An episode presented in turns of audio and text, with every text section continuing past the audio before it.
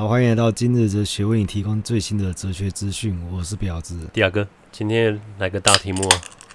好啊，那我先聊一下我上一次说我要看的电影，好想结束这一切，然后我就去看了，后来发现它是一个意识流的作品。什么是意识流的作品？哎，等一下，如果你看不懂，你可以叫我过来帮你看。因为我有时候我们来看一些文学或电影的作品，那里面的角色他内心的意识活动啊，就会有很明显的动机，你知道他的想法、他的目的是什么？这个角色意识转为行动的时候，你就觉得很合理嘛，因为他曾经有这样想过，是卑鄙人想出一些卑鄙计划。你说那个电影里面内心的动机，他是有个心中的旁白在讲话，OS 讲给你听的。可是你觉得这样合理吗？真实的意识活动是这样子吗？不合理啊！这画蛇添足，好不好？但我们的意识活动应该是这种绵延多变发散的，就很多念头就稍纵即逝啊。上一刻跟下一刻的想法可能也没有关联啊。你做一件事就起心动念啊，你先有感觉，然后就行动了。对，先有感觉。对，你不会这么先先计划。所以意识流作品就是它通常都有大量的内心独白，那你就发现这种作品其实是非常私密的。私密，对吧？因为它是它大量。他是想让你窥视人们心心理活动吗？对。他想让你知道角色的内心的活动，而不是就算他不符合常人的心理活动，可是你会知道他的角色是真实意识流露啊。所以意识流作品它相对门槛比较高。如果你想要看懂的话，有三个步骤。那我教你怎么看懂意识流作品。你说门槛比较高，嗯，他心中话都跟你讲了，门槛在哪？这个王八蛋，我去杀了他。心里想完之后，就拿起刀过去，这很难懂吗？第一步就你就是不要看懂，你不要聚焦在一个念头。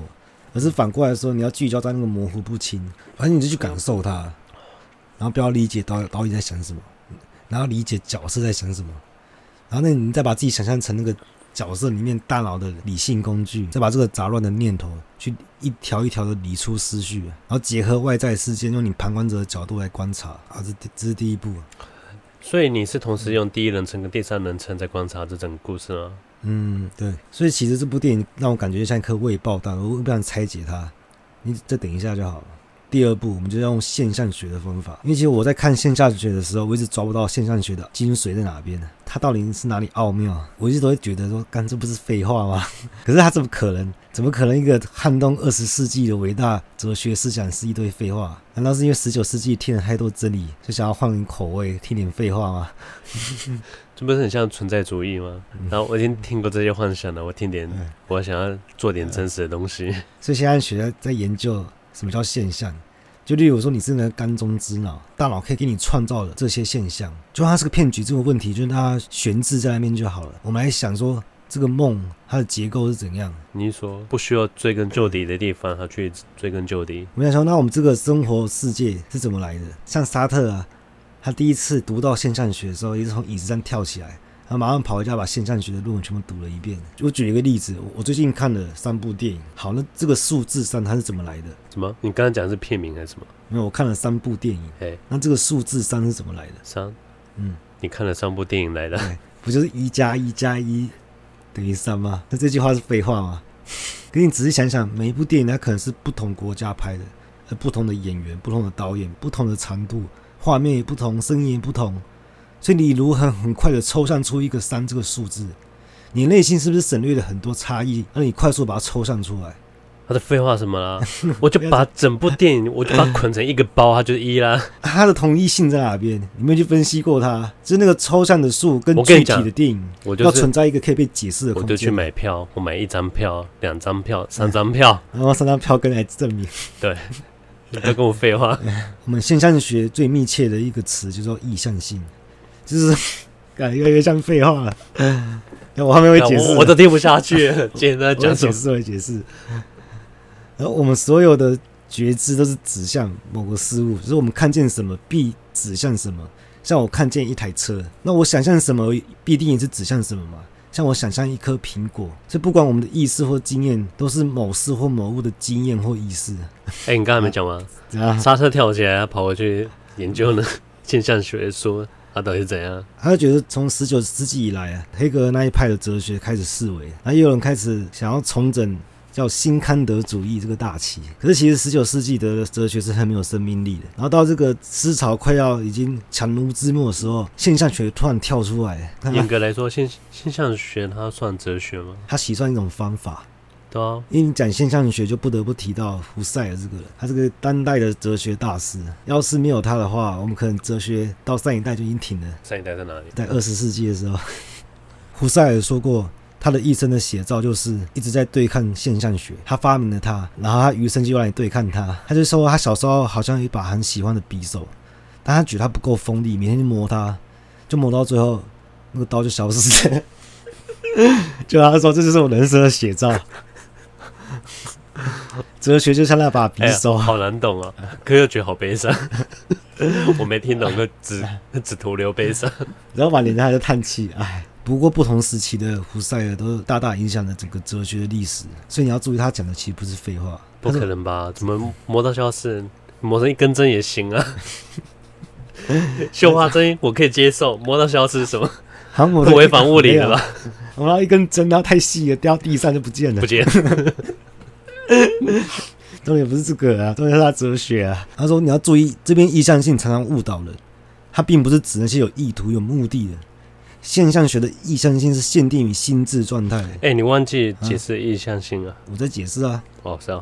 反正意向性就是意识跟对象他们的主客体关系啊，而不是行为。因为这个词常会让人误导。就例如我们在经历一个物质的客体移动房子来讲，我无法看见整栋房子啊。我从正面看，我就只能看见正面。我看不见背面，哎，这废话。但是，所以物体有分成显像跟不显现，我们的意思是由显现跟不显现的部分混合在一起。可是，不显现部分是怎么来的？其实我看到你的正面，我可以想象你的面，因为我概念啊，概念嘛，或空间概念啊。所以，我大脑就是会会去糅合一些我的我的观念嘛。这是需要依赖经验，先觉经验是我有看过背面，然后才办法整合它的对象就是正面。其实不能靠先觉经验，他想要讲的不是这个，他想要讲的是，就像一我们看到一栋房子，但为什么我们会我们会去联想吗？联想它后面，我们不一定会特别去想，可是我们都会先预设好，哎，里面可能就是内部是长什么样子，可他一进去，可能跟你想的完全不一样。可是为什么我们我们会先想象房子内部是长什么样子？就例如说，你诶，像你看卡通嘛，有些一打开门，结果房间不存在，是个悬崖，他就掉下去。可他在开门之前，他心中内认定一定是个房间，是什么房间不重要。这也不是我们那个后天的经验说，反正门后面连接的一定是个房间，一定是个空间，不会是悬崖。都是跟经验有关吗？跟经验有关，这是我们对门的经验。概念都是来自于我们的经验啊。那我们举一个就是跟我们经验完全无关的，我们用古人例子来举哈。古代他们对宇宙学还没概念的时候，他们一直觉得天空之外就是神域，不会是宇宙。可我觉得这个例子也不好。这个例子不好。嗯，他们会想象神域，对啊，这是他们想象的。可是重点不是想象，重点是要自动生成。自动生成，嗯，自动生成。就算是我们不理解的，可是我们会出于我们的好奇心去。我哎、欸，我觉得它就是那种一种预设，是我们的本能。像我们路过野外，可能看到草丛，我们就会预测草丛里面有什么，会不会有危险，会不会有猎物。这是我们一个预设机制。我们预测是为了让我们可能提防啊、预知，更好让我们生存用的。就是很多研究到最后都会归咎于，好，这是我们的本能，本能，哎，这是我们的天性，我们人性就是这样子，然后就就此打住了。那现在学要问的不是这个，他他是要问说，那为什么会有这种天性？为什么有这种本能？为什么有这种人性？那这个这动物不是也有吗？他们也会对对周遭东西会有个预估，是否有危险？嗯，是否？是动物有没有不是重点，重点是为什么有？为什么有？嗯嗯，我整个说自然就有了，就是他不满足这个答案啊，嗯，那那想要再追根究底一点，这不就是跟很像？就像一加一为什么等于二？追根究底问为什么是二？为什么？所以现象学也是有质疑过数学啊。对，所以说我们看到的东西比你眼睛感受到的刺激还要多，因为包含不显现的部分也是你经验。我们都脑补上去了，对对，我们自动脑补。所以由客体跟主体方面来谈结构，我的知觉活动是混合的，由看见的显现跟不显现的的部分所混合。那我到底怎么做到的？这就要讲到现象学分析的三个结构形式，就是。部分跟整体、多重与统一、跟显现与不显现，他们这个三个形式互相纠结，却又不能化为为任何一方。因为像整体可能可以分析出不同的部分，分成片段跟环节。片段代表可以从整体脱离出，变成一个独立的存在，但环节不行。举例来说，电影里面有个角色，这个角色可以抽离出来，变成一个独立的存在。像我从花上面摘下一半花瓣，或是从机械拆下一个螺丝，这些都是可以脱离存在的。他们是整体的片段，但他们自己也可以成为整体。那环节是无法抽离出来、独立存在的。例如说，我们家白色墙壁，我不能把墙壁抽离掉，然后只说白色，因为白色一定要依附在某一个物质空间上面。不能说我家是白色，不行啊！你家白色是什么东西啊？那你还是会依附在家上面啊。大家说哦，你家这颜色基底应该就是白色的吧？所以颜色就是一定要可以在依附东西上面无法独立存在。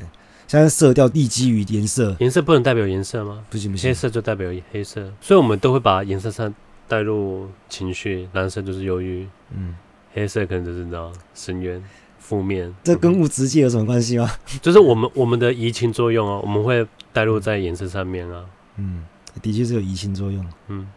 红色就很热情嘛，都是我们自己加上附加的。嗯嗯、好，那不讲颜色，我们讲音质也是立基于声音嘛。所以有些抽象概念，它其实是不能单独存在的。如果你不知道这些废话是什么意思的话，会很危险。多危险！语言就是可以抽象的讨论环节的工具啊。我们可以谈色调，但不提颜色；我们可以谈音高，但不提声音；我们可以单独的谈论环节，会误以为他们可以独立的存在，导致于错误的问题。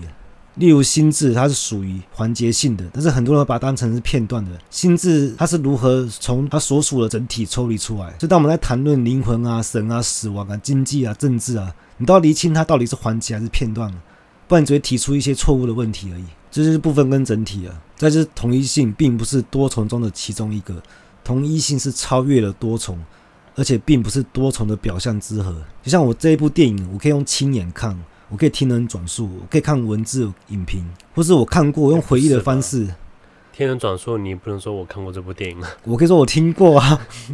哦，我听过这部。那我我就一个表象的嘛。但是他们都有一个同一性，那个同一性是这部电影嘛？这部电影并不是一场放映，不然我们就把同一放在多重这个层次。我刚刚以为要举的例子，像很多人看完网络上的影评，就说我看过这部电影。这其中一个表象是这样没错，所以我们不能直接经验到同一性，但是我们可以从所经验到的多重表象之中。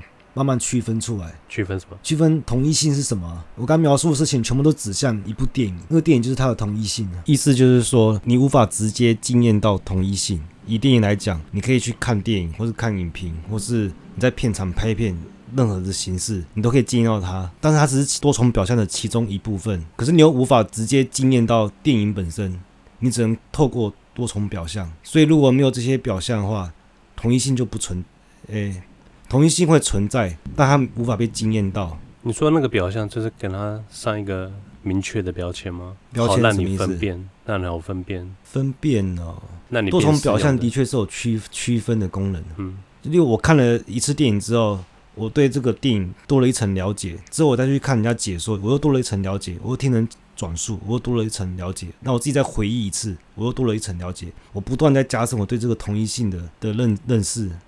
可是我无法直接去认识这个同一性。再来，我们在讲显现跟不显现，因为像我上次我说我好想看，就是好想结束这一切。然后我们在云影评嘛，我还没看，但我意向着它，这是不显现的。然后一直到我去看的电影，我真的亲眼看，逐渐在我眼前呈现出来，它从空虚的意象转为满实。直到我现在要谈起这部电影，我是用回忆的方式，就是一部电影它横跨不显现到显现的状态，之后再转到不显现。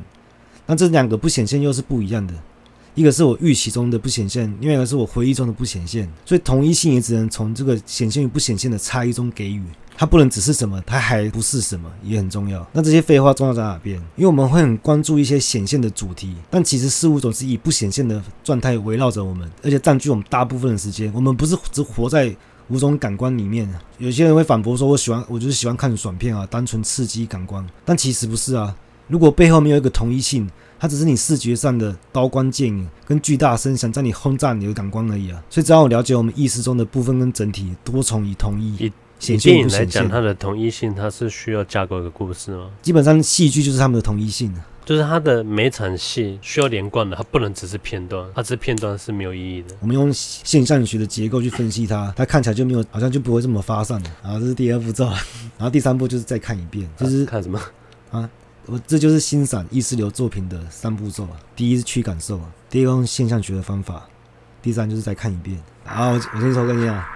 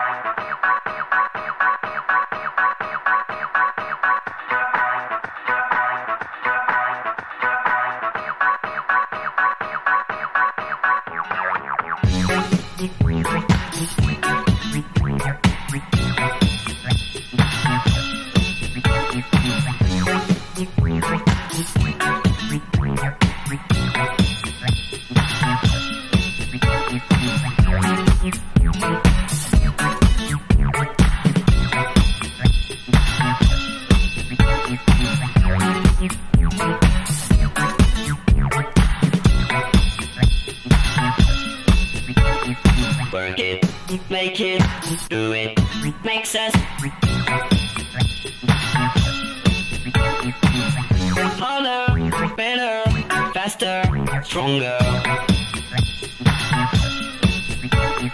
More than power, power, never. Ever after work is over.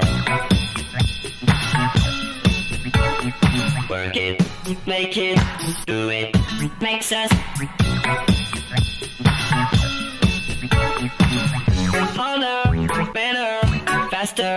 stronger.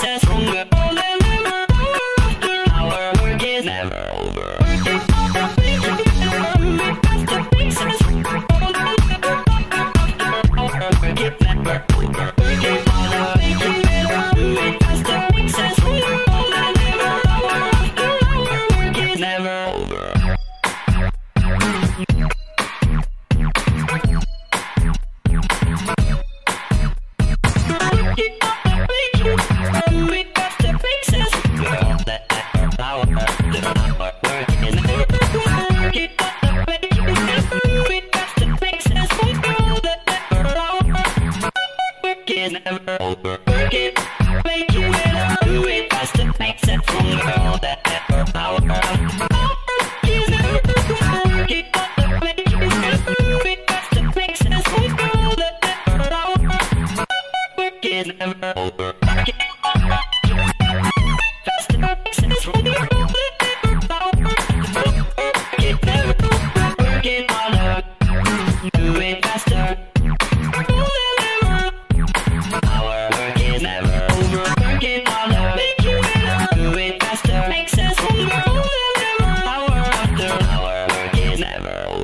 哎，我刚刚突然想到，因为对人最大的惩罚就是让你在一夜之间 忘记怎么讲中文。有替代的语言给你用吗？可以啊，这是你现有的，我现有的，我只剩台语了。至少还有台语啊。这是最大的惩罚吗？搞不好，搞不好我们都没有语言之后，沟通会更更流畅。真的假的？可是我的意思是，只有你无法跟外界沟通。所以是只有我一个人不会讲中文，真的？因为我觉得语言可以传递的东西太少，局限性很高，多东西都无法传达。所以我以前小时候被家长骂，因为小时候口头禅就是讲完一句话后面都加个八。我说你不要，你讲话不能这么不笃定啊！我心想说，干怎么可能？为什么每个人讲话可以这么笃定？爸，你这样很不负责任啊！嗯，对啊。他说：“我说爸，没看到这么大的问号。哎，只会发出疑问句的人真讨厌，好吗？真的吗？完全没有主见啊！我哪知道在想什么？脸上画一个问号，语句都加个八。你 不过这也是个避世的好方法，避什么？避世，很多逃避的世界的好方法。其实现象学真的不是废话。好了，帮我们先证明它不是废话。哎呀，它撼动了数学的地位。我觉得哲学就很像文组版的数学，它文字也非常精炼。嗯，为什么他会撼动到数学？因为他质疑数是从哪边来的嘛，数字的数。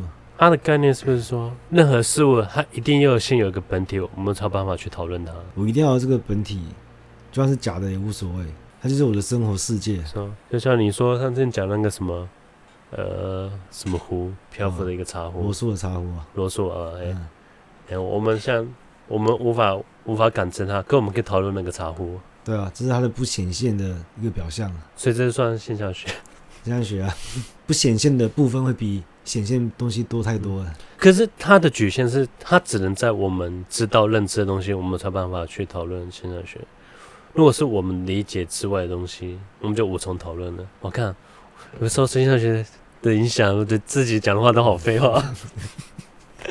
我们无法讨论四维空间，对不对？因为在我们的理解之外，我一直不懂为什么帮现现象学讲话，一直说他不是讲废话，完全站不住脚。哎，还有点后悔。